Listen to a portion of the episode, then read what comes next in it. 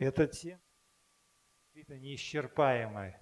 Я вот в последнее время как раз вот книги читал. И, вы знаете, пуритане, они являются как бы, ну, самым, самыми вот, последовательными во время реформации. И вот Джон Оуэн, наверное, самый известный из них, из этих богословов пуританских, он, вот книга его такая есть, это «Отступление от Евангелия», и он там пишет, что только Евангелие, как бы вот, ну, Христос принес на землю, только апостол приняли это и начали распространять, и уже вот, ну, первые даже 20-30 лет еще апостолы были живы, они уже предупреждали об отступлении, что, говорит, как послание Иуда пишет, что вкрались уже братья, через которых путь поношения будет поношение, путь истины будет поношение. Или апостол Павел предупреждал, что в подшествии моем войдут лютые волки, нещадящие стада – и уже во время учеников апостолов начались эти ереси, да, арианство, которые оспаривали божественность Христа, гностицизм, которые от, отвергали воплощение Христа и много разных ересей на протяжении вот истории христианства возникало. И сам Христос уже последней книге, вот, ну, Евангелия Откровений, да, послание семи церквам, он практически ну, ко всем церквям имеет претензии, как бы, их, видит их отступление, в чем оно проявляется. Вот только мы знаем, что, скажем, к Смирской церкви, которая переносила гонения, вроде нет, держи, что имеешь, да, и там это, будь верен до смерти, или Филадельфийская церковь. К ней нет как бы, претензий. И действительно, филадельфийский вот, как бы, толкователь, филадельфийский период относится как раз вот, ну, к расцвету церкви вот, после реформации. Это когда началось миссионерство, это, ну, 18-19 век, это такой вот, когда сильно развилось миссионерское движение, и церковь Филадельфии, это братолюбие, что любовь была. Это уже такие вот ну, церкви там евангельские. Пробуждение, когда началось, мы знаем, вот в Уэльсе было сильное пробуждение во времена Ивана Робертса. И вспоминаю, как книги читал, там этот немецкий баптист, там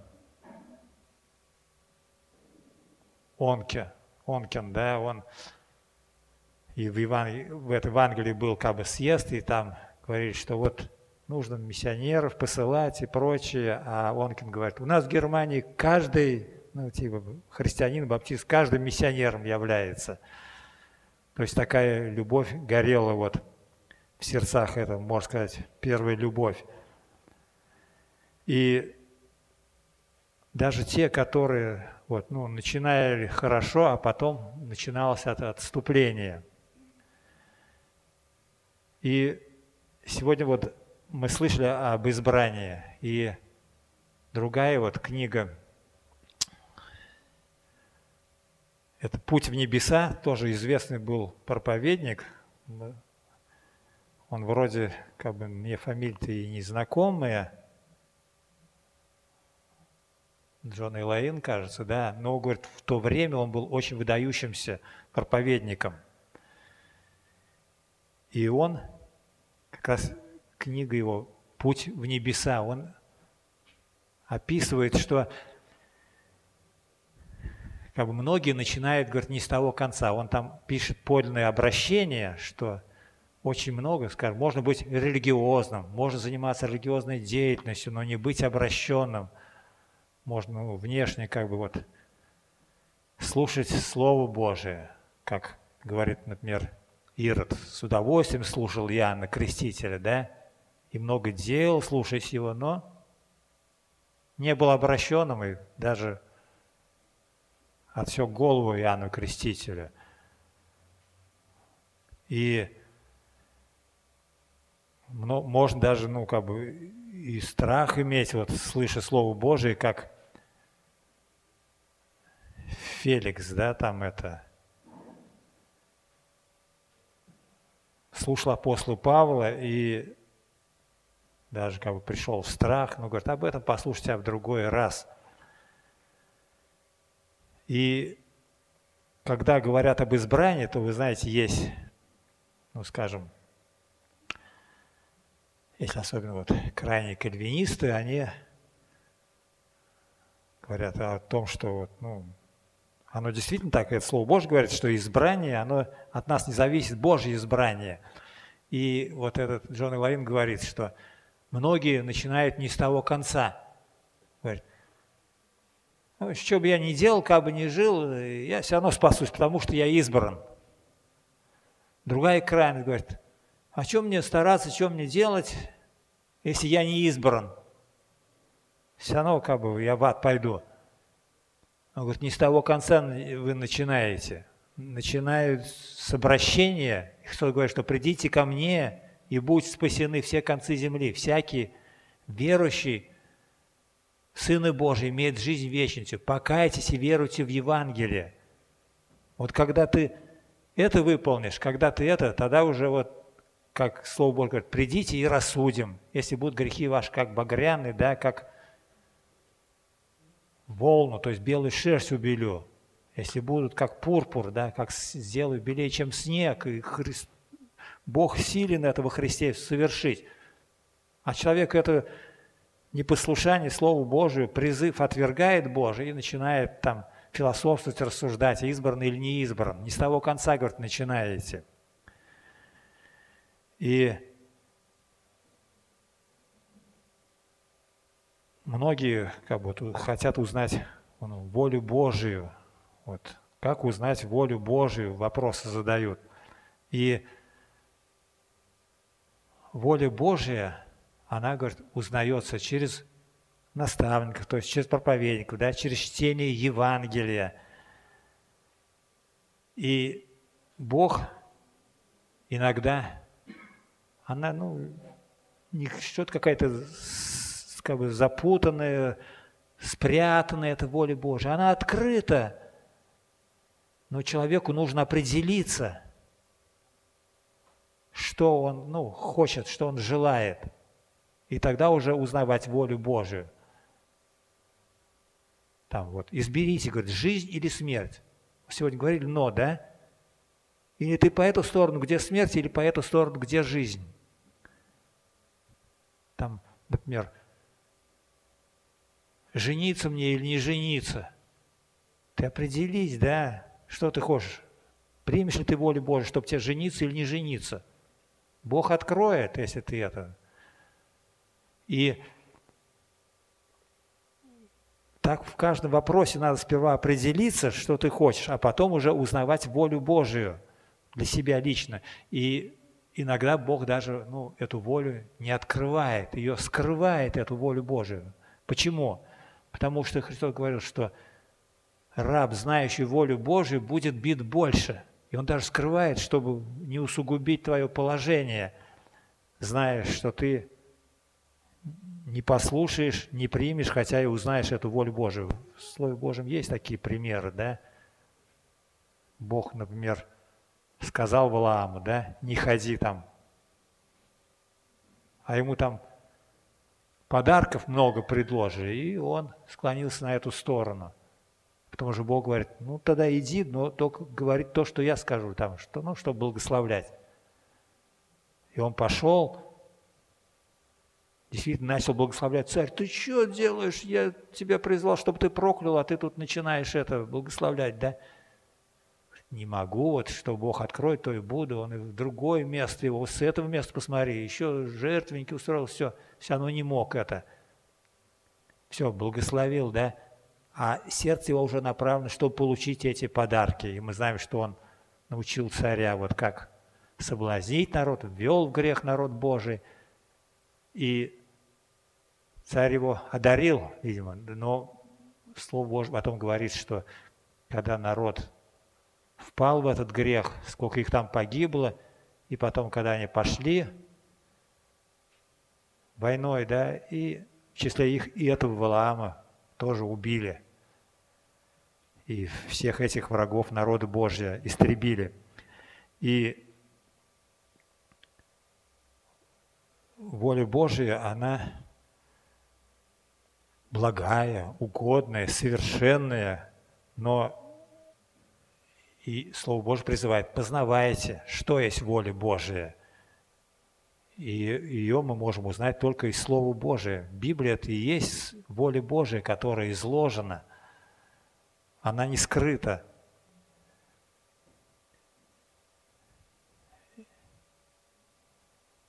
И мы давайте повторим вот тему мы подлинность Евангелия, благодати, да? Почему Евангелие, благодать Божия, подлинное Евангелие? Помните вы, да, какие вот доказательства подлинности Евангелия? Откуда пришло Евангелие? Вот первый вопрос, да? Иоанново крещение откуда было? От земли или с небес? Да? Если скажем от земли, нас побьют камнями, потому что пророк он. А если скажем с небес, скажут, а почему вы не поверили? Это Иоанна крещение, Иоанн, Иоанн, да? Иоанново крещение. А здесь больше, чем Иоанново, Евангелие. Откуда Евангелие пришло? Потому что получено с неба получено с неба. И апостол Павел говорит, даже если ангел придет и будет вам говорить не то, да будет анафема.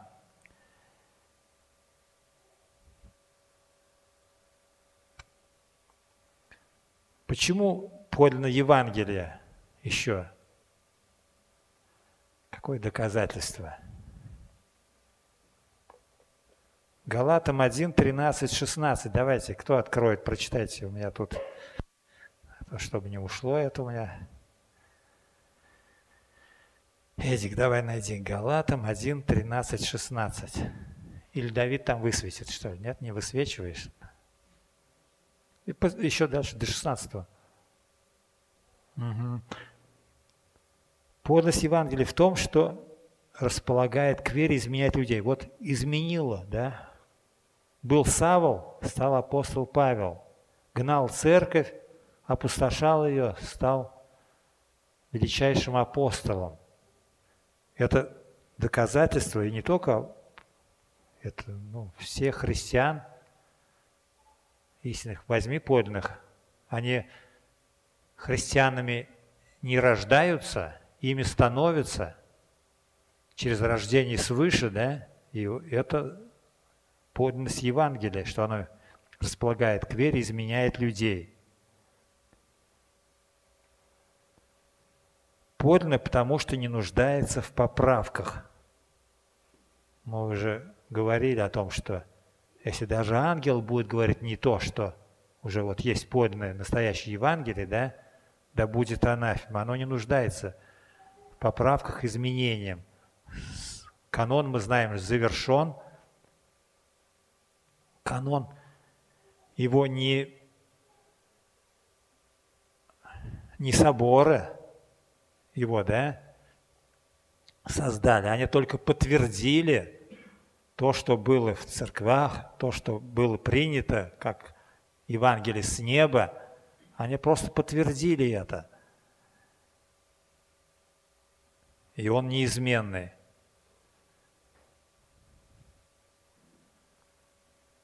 Почему еще подлинно? потому что поражает своим влиянием.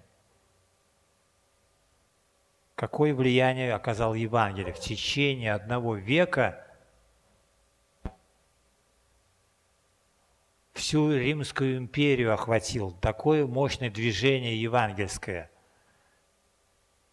что во все пределы Римской империи достигло это слово благодати. Не имея таких средств, как и сейчас, да, и интернет, и такой транспорт. А сейчас очень много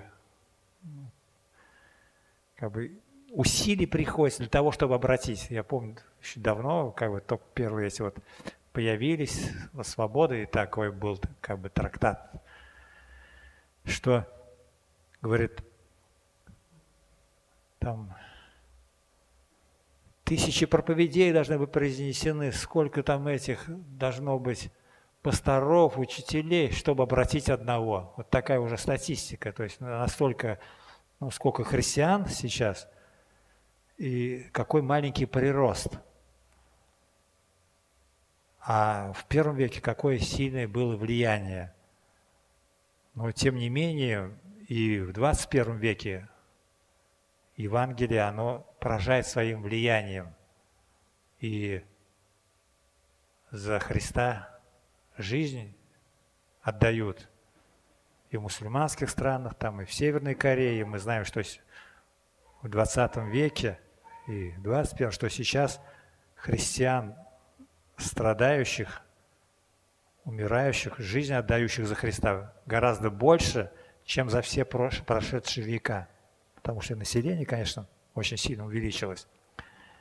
И подлинность Евангелия, потому что ищет единство во Христе. Это доказывает подлинность Евангелия.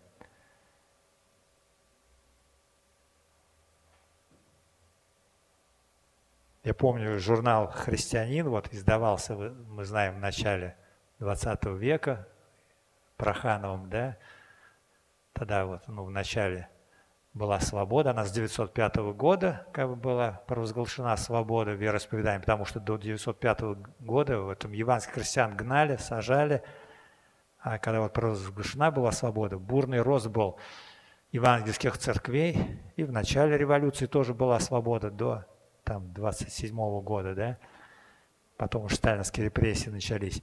И вот этот журнал «Христианин», который про храм сдавался, там такой вот лозунг был, что в главном единством, во второстепенном свобода, а во всем любовь. Это высказывание Августина. И многие, ну, как бы вот говорят вот о свободе, да, стремятся к свободе, но Некоторые неправильно понимают свободу и думают, что это путают ее со вседозвольностью.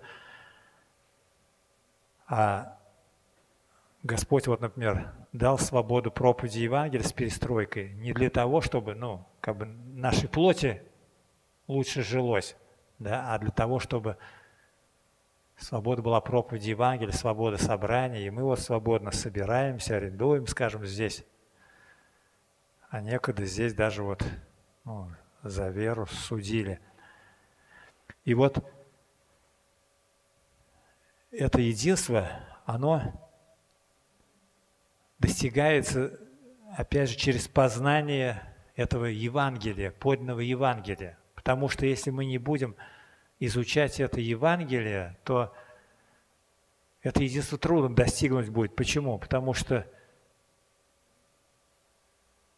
люди все разные. Если даже вот ну, одного одинакового листочка нет на дереве, они отличаются. А каждый человек это вообще я как недавно слушал, по-моему, это Владимир Соловьев, кажется, сказал, что, мол, некоторые очень упрощают, он говорит, каждый человек это целая вселенная – Потому что мы иногда ну, мы утрируем и, о, как бы эти ярлыки вешаем, типа вот человек это только такой, как будто он только такой. На самом деле это очень сложные, очень раз, раз, разные люди. И единство очень трудно достичь, когда мы такие разные. Но Слово Божье говорит, что чтобы мы были единомышленны и единодушны по учению Иисуса Христа. Когда мы будем вникать в учение Иисуса Христа, заниматься этим постоянно, то мы это единство можем достигнуть только вот в учении Иисуса Христа, подлинном Евангелии. И изучая вот подлинное Евангелие, Слово Божье, мы уже можем и сразу замечать там и ереси, и уклонения какие-то, только зная подлинное Евангелие. Как вот, например, вы знаете, что есть подделки фальшивые, скажем, монеты, да, там купюры. И вот банковских рабочих, служащих, да, их учат отличать от подделок. Не то, что им вот подделки. Вот это, посмотреть подделку, вот эту, да, нет. Они имеют дело с настоящими банкнотами. Они их, как говорится, там изучают все эти, какие там свойства, средства защиты есть, с подлинными работают. А когда фальшивка попадает, она сразу им в глаза бросается, потому что она отличается от подлинности. Они подлинную изучают. Также вот мы должны подлинное Слово Божие, подлинное Евангелие изучать. А когда какая-то ересь, лжеучение, мы сразу поймем, что что-то не то, оно отличается от Слова Божия. И тогда вот это единство будет по учению Иисуса Христа. И вот подлинно, потому что угождает только Богу.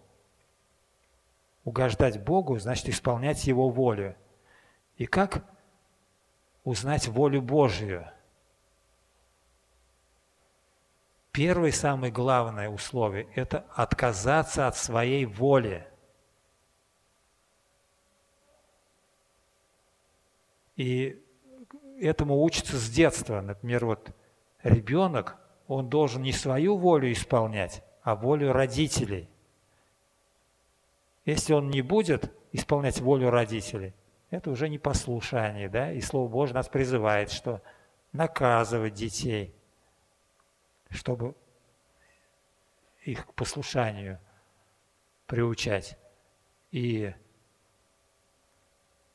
кто говорит, любит своего ребенка, да, тот его наказывает.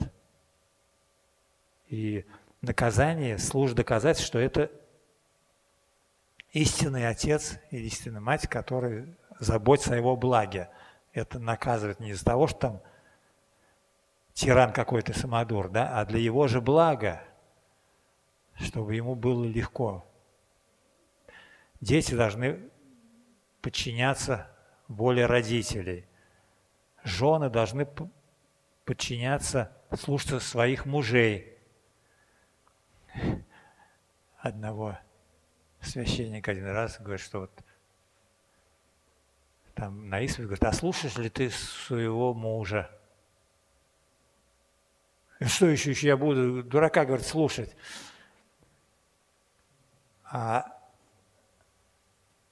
Слово Божие, оно говорит для того, чтобы какой бы ни был там родитель, какой бы ни был муж, он Богом поставлен быть главой.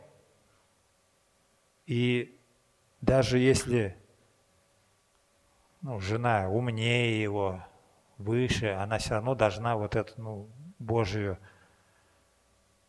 волю исполнять. Если она будет исполнять, Бог через это ее смирение и мужа преобразит. И вот, я книгу, помню, я купил в Самаре, там 25 удивительных браков. И вот там несколько браков описывается – что жены сделали мужей, там, например, президент, там, другой это выдающийся там этот, он, наш проповедник, да, этот, Санди, говорит, что жена его сделала таким, скажем, она ему там помогала и доклады готовить, и молилась, соответственно, за него, и вот как в притчах написано, говорит, ну, мудрая жена устроит дом свой, да, а глупый своими руками разрушит. И вот, противясь воле Божией, глупая жена, она сама разрушит свою семью. А если мудрая, то она устроит ее, то есть подчиняясь мужу. И мы также должны слушаться своих наставников, ну, Слово Божие, которое нам проповедует, да, мы должны быть законопослушными гражданами, то есть слушаться начальства, власти, которые институт вот иерархии власти, да, она Богом установлена. Конечно, когда такие там, ну, тиранические, узурпаторские власти бывают, то Слово Божье призывает молиться о властях, чтобы нам проводить жизнь тихую безмятежную. И, конечно, не без воли Божией, как бы каждый народ достоин своего правительства, да, какой он. Потому что из кого избирают, опять же, из народа. Раз если народ до такого уровня достиг, такого и правитель ему Бог дает. И разные во время Византийской империи, уже христианская она была, да, и одна, ну, такой вот стал император, который, ну, тиран из тиранов очень злой, и вот когда ему старцу спросили, пришли и говорят, почему вот такого, ну, Бог нам дал это, ладно, я буду просить Бога, говорит, и вот он молился всю ночь, все, и просил ответа у Бога, и потом раз, говорит, Слышит ответ он. Потому что, говорит, худшего не нашел среди вас. Ответ. То есть народ настолько отступил от истины, уже это христианская же была империя, и Бог вот такого ему узурпатора дал. Еще бы худшего им надо было, действительно, что ну, настолько христианство в поклонство впало, что, говорит, помню, читал книгу Рогозин, по-моему, говорит, что турки осаждали Константинополь, решалась судьба христианства, а иерархи заседали и решали, какого цвета там глаза этой Магдалине там или Камариле нарисовать там на иконе. Или философствовали там, да, сколько бесов на булавочной э, головке усадится – а, судьбой христианства не заботились. Да? И вот отступление от Евангелия, оно не только как бы было в прошедшей истории, оно нам ежедневно грозит. И мы должны ну, бодрствовать и вникать, изучать, и стремиться к этому. Потому что вот воля Божья, она и не скрыта, но чтобы ее принять, надо от своей воли отказаться. Как вот ребенок, отказываясь от своей воли, должен исполнять волю родителей. Вот, и помню, свободу, как бы вот мы изучали, помню, Паштавин говорит, «А, свобода – это познанная необходимость. То есть то, что необходимо надо делать, это подлинная свобода, а не то, что я хочу. Потому что когда нет, говорят, нет, нельзя, не существует в семье, и человек ну, вырастает своевольным, и потом уже преступником становится. А когда именно вот родители желают блага, ограничивают, и он вырастает послушным родителям, потом послушный, как говорится, учителям, наставникам, послушный, законопослушный гражданин. И, как у нас, я помню, поздравляли с семьей, и там вот цитата Шаймиева, что как бы говорит, для ребенка хорошая семья – это хорошее государство, потому что государство стоит из семей. Также и хорошая церковь – это хорошая христианская семья, это хорошая церковь. С семьи начинается, да, и церковь наша. И вот все это начинается только вот с подного Евангелия благодати Божией. И когда я читал вот, что, ну, какие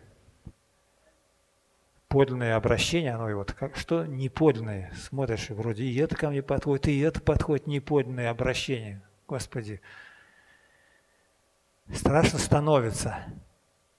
А потом такая фраза, что Евангелие благодати Божией, несмотря на то, что мы ну, не имеем, если даже вот не достигли еще полного обращения, какого Бог хочет по своей воле, что есть благодать Божия, которая нас милует ежедневно, прощает, которая еще дает шанс нам возрастать в благодати Божией, чтобы нам усовершенствоваться, преображаться в образ Божий, чтобы познавать волю Божию и исполнять ее. Если не получается, да, исполнять волю Божию, каяться и опять вставать. Праведник в семь раз упадет и встанет, а нечестивый упадет и разобьется. То есть, если ты упал, ты не исполнил волю Божию, Бог дает еще шанс, только ты признай свою вот неправоту, свою слабость и проси помощи у Бога. И мы слышали, что Бог призвал нас возвещать совершенство призвавшего, возвещать совершенство своей жизнью, стремиться к совершенству во Христе, и также возвещать совершенство Божие совершенство, что Он только совершен в абсолютном смысле слова.